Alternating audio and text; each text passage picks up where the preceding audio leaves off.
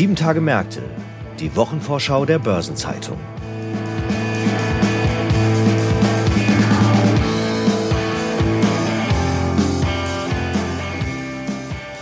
Herzlich willkommen zu einer neuen Episode von Sieben Tage Märkte, dem Wochenausblick der Börsenzeitung.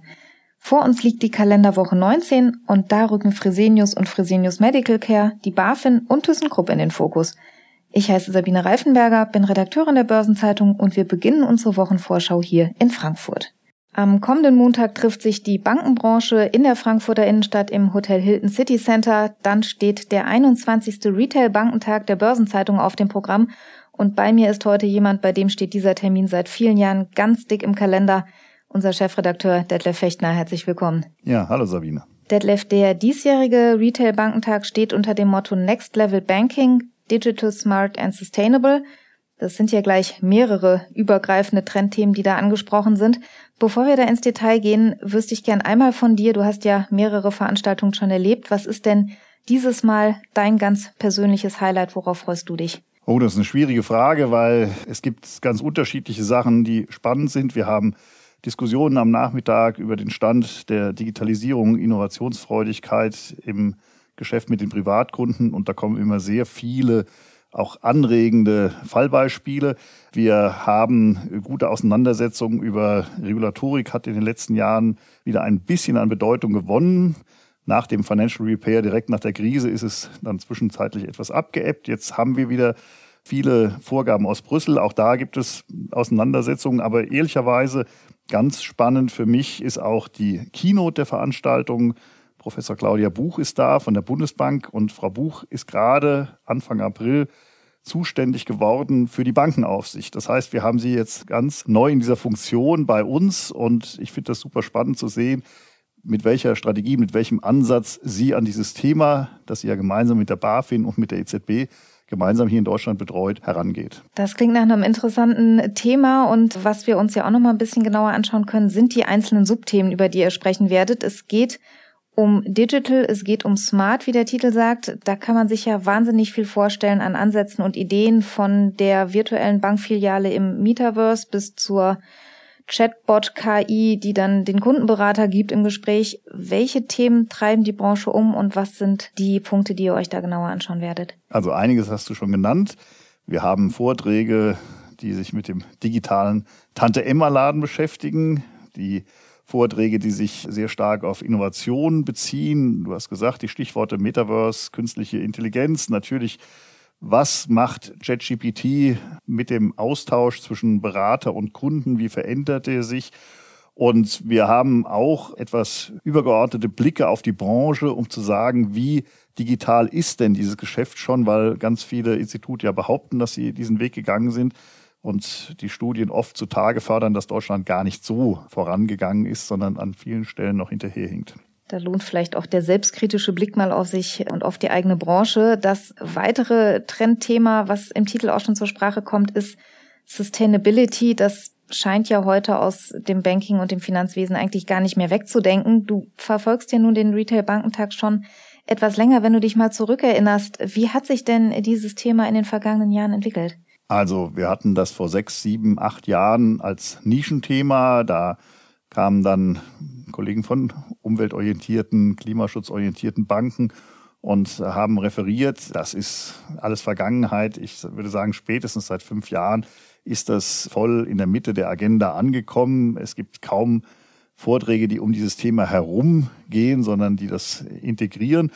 Und was mir dies Jahr gefällt, wir haben den Blick einerseits äh, sozusagen in Zusammenhang mit Regulatorik und Transformation. Das wird Caroline Schriever machen vom Sparkassen- und Giroverband. Sie ist da Vorstandsmitglied. Und wir haben aber auch eine ganz konkrete Sicht auf die Dinge. Wir haben Daniel Latter da von der Luther Rechtsanwaltsgesellschaft und der schaut mal auf die Haftungsrisiken, die mit ESG, aber auch mit Digitalisierung verbunden sind. Da lohnt es sich wahrscheinlich zuzuhören. Haftung wird bekanntermaßen immer teuer. Ein Punkt, den wir noch ansprechen sollten, weil er, glaube ich, insbesondere auch auf der Kundenseite gerade omnipräsent ist, das ist die Zinswende. Die ist ja im Retail-Banking dem Kunden aufgefallen, denn es gibt endlich mal wieder Zinsen, aber das Thema trifft natürlich auch die Anbieterseite. Das wird euch doch ganz bestimmt auch beschäftigen. Ja, und ich würde noch viel weiter gehen. Das wird uns auch in allen Vorträgen des Tages beschäftigen, weil Das hat das Gesamtspiel ja komplett verändert. Alles das, was wir beim letzten Retail-Bankentag vor einem Jahr noch gar nicht im Blick haben konnten, das ist ja mittlerweile jetzt Praxis. Und deswegen, das verändert das Umfeld für den Kunden, das verändert das Umfeld für den Sparer, für den Anleger, aber das verändert auch das Umfeld für die Retailbanken. Und darüber wird zum Beispiel Daniel Jano Manibardo von ING Deutschland berichten und referieren. Und er gehört zu denen, die seit Jahren diesen Retail-Bankentag mitbegleiten und sehr engagiert diskutieren. Da gibt es bestimmt einiges zu besprechen. Wenn jemand jetzt noch dabei sein möchte und mit dir und den weiteren prominenten Namen, die du genannt hast, am Montag diskutieren möchte, wo kann man sich denn anmelden? Also es gibt die Möglichkeit, dass man im Internet auf bzlive.de geht. Das ist die Webseite unserer Veranstaltungen.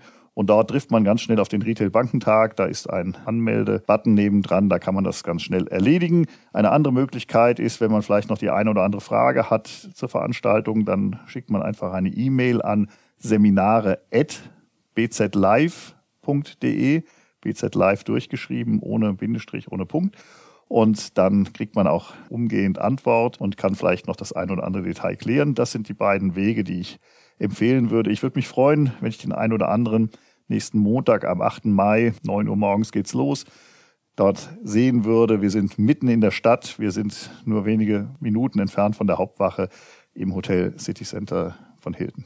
Die Anmeldemöglichkeiten packen wir auch nochmal in die Shownotes dieser Folge zum Nachlesen. Dann wünsche ich dir und allen anderen Gästen und Teilnehmern schon mal viel Spaß am Montag und spannende Diskussionen und fruchtbare Ergebnisse. Danke, dass du heute da warst, Detlef. Vielen Dank, Sabine. Am kommenden Dienstag legen Fresenius und Fresenius Medical Care die Zahlen für das erste Quartal vor.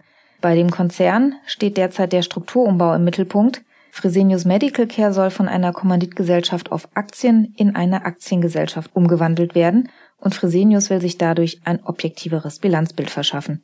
Zuletzt wurde Fresenius Medical Care voll konsolidiert, obwohl die Beteiligung über die Jahre auf 32 Prozent abgeschmolzen ist. Nach der Entflechtung will Fresenius die FMC-Beteiligung nur noch anteilig, also at Equity ausweisen. Fresenius CEO Michael Senn sagte dazu, man löse sich von Strukturen, die beide Unternehmen daran gehindert hätten, das Beste aus sich herauszuholen. Die in den MDAX abgestiegene Fresenius Medical Care hat auf ihrem Kapitalmarkttag zuletzt jedenfalls wieder einen etwas positiveren Ausblick gegeben. Bis 2025 sei eine deutliche Steigerung der Rentabilität angestrebt und CEO Helen Gieser meinte, es seien erste Lichtblicke zu erkennen. Die operative Marge soll bis 2025 von zuletzt 7,9 Prozent auf 10 bis 14 Prozent deutlich steigen und der stärkste Schub soll im Bereich Care Enablement gelingen. Der war zuletzt besonders stark von Inflation und allgemeinen Kostensteigerungen betroffen. Im Bereich Care Delivery sollen eine höhere Auslastung der Dialysezentren und eine generelle Geschäftserholung für steigende Margen sorgen. Ebenfalls am Dienstag hält dann auch die Finanzaufsicht BaFin ihre Jahrespressekonferenz ab und da dürften die Folgen des raschen Zinsanstiegs und der jüngsten Turbulenzen am Finanzmarkt im Mittelpunkt stehen. Nicht zuletzt die Tatsache, dass die Credit Suisse binnen weniger Tage ins Strauchen geraten ist, wirft Fragen auf, ob die Aufseher noch über die richtigen Instrumente verfügen, um die Stabilität einzelner Institute und der Finanzindustrie insgesamt gut zu beurteilen. Auch die Bankenkrise in den USA und ihre Folgen scheinen noch längst nicht ausgestanden und neben diesen internationalen Themen wird es voraussichtlich auch um einige Detailfragen gehen, die die Bankenaufsicht derzeit beschäftigen, beispielsweise wie es um die Entwicklung der Risikovorsorge im Bankenwesen bestellt ist, welche Folgen die Zinswende für den Immobilienmarkt bringt und wie sich die Bedrohungslage durch Cyberangriffe zurzeit darstellt. Auch der nach der Wirecard-Affäre angestoßene Umbau der BaFin ist noch nicht komplett abgeschlossen, aber immerhin das Direktorium ist inzwischen vollzählig und das wird dann am Dienstag Rede und Antwort stehen. Am nächsten Donnerstag legt ThyssenKrupp dann die Zahlen zum ersten Halbjahr des Geschäftsjahres 2022-23 vor. Mit der Nachricht vom Abgang von Vorstandschefin Martina Merz hat der Konzern es ja gerade erst wieder in die Schlagzeilen geschafft. Spekulationen über Unfrieden im Vorstand hatte es ja schon vor einiger Zeit gegeben. Gestritten wird offenbar auch über die Struktur des Traditionskonzerns und zentral ist dabei die Frage, wie es mit dem Stahlgeschäft weitergehen soll. Die scheidende Vorstandschefin Merz galt als Verfechterin der Idee, den Bereich Steel Europe in die Eigenständigkeit oder in eine Partnerschaft zu überführen. Und Kritiker dieser Idee sagen dagegen, das Stahlgeschäft sei doch der Kern von ThyssenKrupp. Was die Zahlen für das erste Halbjahr angeht, da stellen Beobachter sich auf enttäuschende Werte ein. Bereits im Februar hatte ThyssenKrupp die Investoren auf ein schwieriges zweites Quartal eingestimmt und der Stahlhändler Klöckner und Co. hat im jüngsten Quartal einen Gewinneinbruch infolge spürbar gefallener Stahlpreise verzeichnet. Das lässt auch für den Werkstoffhandel von ThyssenKrupp wenig Gutes erahnen. Der war im Vorjahr noch der größte Ertragsbringer und wenn man dem gesunkenen Preisniveau etwas Positives abgewinnen will, dann wohl noch am ehesten, dass wenigstens die Mittelbindung im Networking Capital sinken dürfte. Und welche Termine sollte man sonst noch auf dem Schirm haben in der kommenden Woche? In Großbritannien startet die Woche mit einem Börsenfeiertag. Anlass ist die Krönung von Charles III. In Hamburg beginnt am Montag der Deutsche Steuerberaterkongress 2023, zu dem unter anderem Christian Lindner erwartet wird. Und außerdem ist der Bundesfinanzminister am Montag beim Bürgerdialog jetzt in Hamburg zu Gast. Außerdem verhandelt am Montag der sogenannte Dieselsenat des Bundesgerichtshofs in Karlsruhe. Der wurde im Sommer 2021 als zusätzlicher Zivilsenat eingerichtet, um die Fülle an Dieselverfahren zu bewältigen. Am Montag verhandelt er zu grundsätzlichen Fragen der Haftung von Autobauern für unzulässige Abschalteinrichtungen. Am Dienstag verhandelt der Bundesgerichtshof dann zu Negativzinsen bei Schuldscheindarlehen und das Landgericht Berlin verhandelt eine Grundsatzklage der deutschen Umwelthilfe gegen den Facebook-Mutterkonzern Meta, die Umwelthilfe fordert den Konzern auf, Facebook-Gruppen umgehend zu schließen, in denen zu Gewalt gegen Mitglieder der Umwelthilfe aufgerufen wird. Außerdem findet am Dienstag in Berlin die digitale Jahrespressekonferenz von Fairtrade Deutschland statt. Der Verband Deutscher Maschinen- und Anlagenbau VDMA veranstaltet eine Online-Pressekonferenz und es gibt ein Online-Pressegespräch der DK Bank zur Distributed Ledger Technologie im Bankbetrieb. In Berlin tagt am Dienstag die Stiftung Marktwirtschaft zum Thema Lehren aus den Krisen benötigen Deutschland und Europa ein neues Geschäftsmodell und mit dabei ist Bundeswirtschaftsminister Robert Habeck. Außerdem wird in Berlin das Jahresgutachten 2023 zu Klimawandel und Migration des Sachverständigenrats für Integration und Migration vorgestellt. John C. Williams, Präsident der Federal Reserve Bank of New York, spricht am Dienstag bei einer Veranstaltung des Economic Club of New York. Am Mittwoch findet in Berlin dann ein Bund-Länder-Gipfel zu den Flüchtlingskosten statt und im kalifornischen Mountain View startet die Entwicklerkonferenz Google I.O. Außerdem gibt es am Mittwoch Zinsentscheide der Nationalbanken von Rumänien und von Polen. Am Donnerstag vergibt der Bundesverband Deutsche Startups in Berlin den German Startup Award und außerdem findet in Berlin der Kongress 80 Sekunden Neues Bauen der Bau- und Wohnungswirtschaft mit Bundesbauministerin Clara Geiwitz statt. In Essen hält der Verband Plastics Europe Deutschland, der Verband der Kunststofferzeuger in Deutschland, seine Jahrespressekonferenz ab und auf internationaler Bühne beginnt am Donnerstag das Treffen der G7-Finanzminister und Notenbankgouverneure in Niigata, das bis Samstag dauern wird. Die EU-Außenminister kommen am Donnerstag zu einem informellen Treffen in Stockholm zusammen, das bis Freitag angesetzt ist, und die OPEC veröffentlicht in Wien ihren Monatsbericht zum Ölmarkt für den Monat April. Außerdem steht die vierteljährliche Überprüfung aller MSCI-Indizes an und es gibt einen Zinsentscheid der Bank of England. Am Freitag beginnt dann das Treffen der G7-Bildungsminister, das bis Montag angesetzt ist. Und auch das Treffen der G7 Wirtschafts- und Technologieminister startet am Freitag. Das dauert voraussichtlich bis zum Sonntag. Außerdem gibt es zum Wochenausklang eine Reihe von Rating-Einschätzungen. Fitch legt Rating-Ergebnisse für Bulgarien, Dänemark, Italien und Schweden vor. Moody's veröffentlicht Einschätzungen für Kroatien und Litauen. Und von Standard Poor's kommen Rating-Ergebnisse für Andorra und Island. Weitere anstehende Termine aus Unternehmen, aus Politik und Wirtschaft sowie Updates zu wichtigen Konjunkturindikatoren finden Sie in der Übersicht heute im Finanzmarktkalender der Börsenzeitung und online unter börsen-zeitung.de slash Finanzmarktkalender. Und welche Personen rücken in den kommenden Tagen in den Fokus? Am Samstag gibt es eine Personalie quasi aus den eigenen Reihen. Klaus Döring, langjähriger Chefredakteur der Börsenzeitung und Kolumnist, wird 65 Jahre alt. Die meisten von Ihnen werden sicherlich regelmäßig von ihm lesen.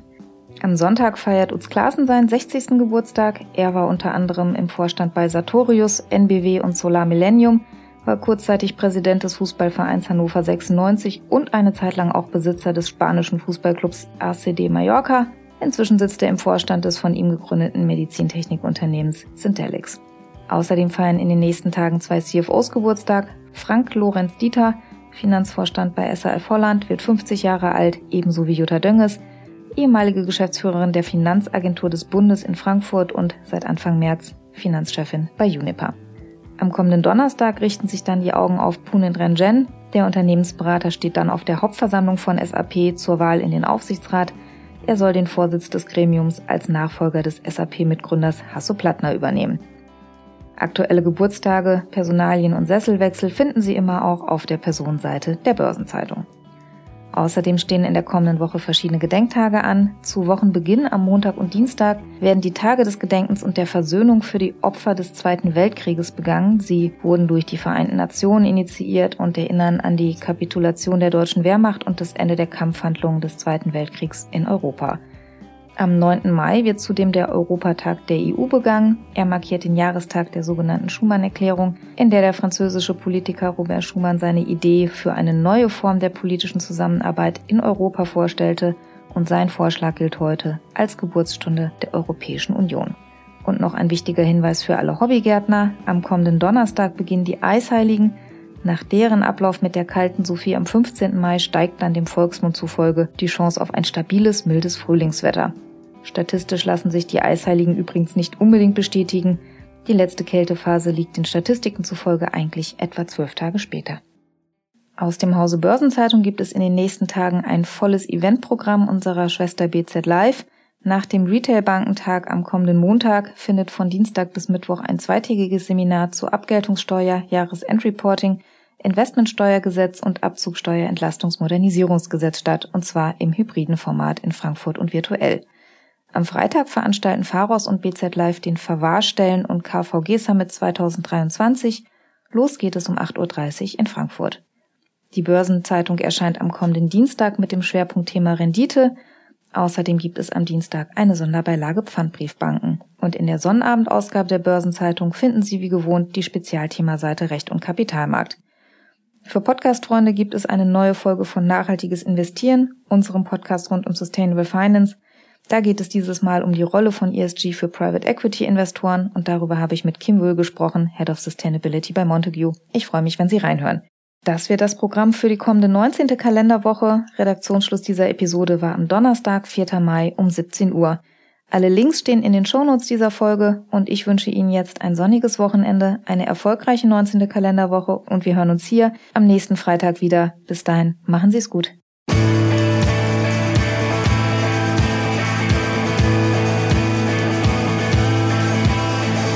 Das war Sieben Tage Märkte, die Wochenvorschau der Börsenzeitung.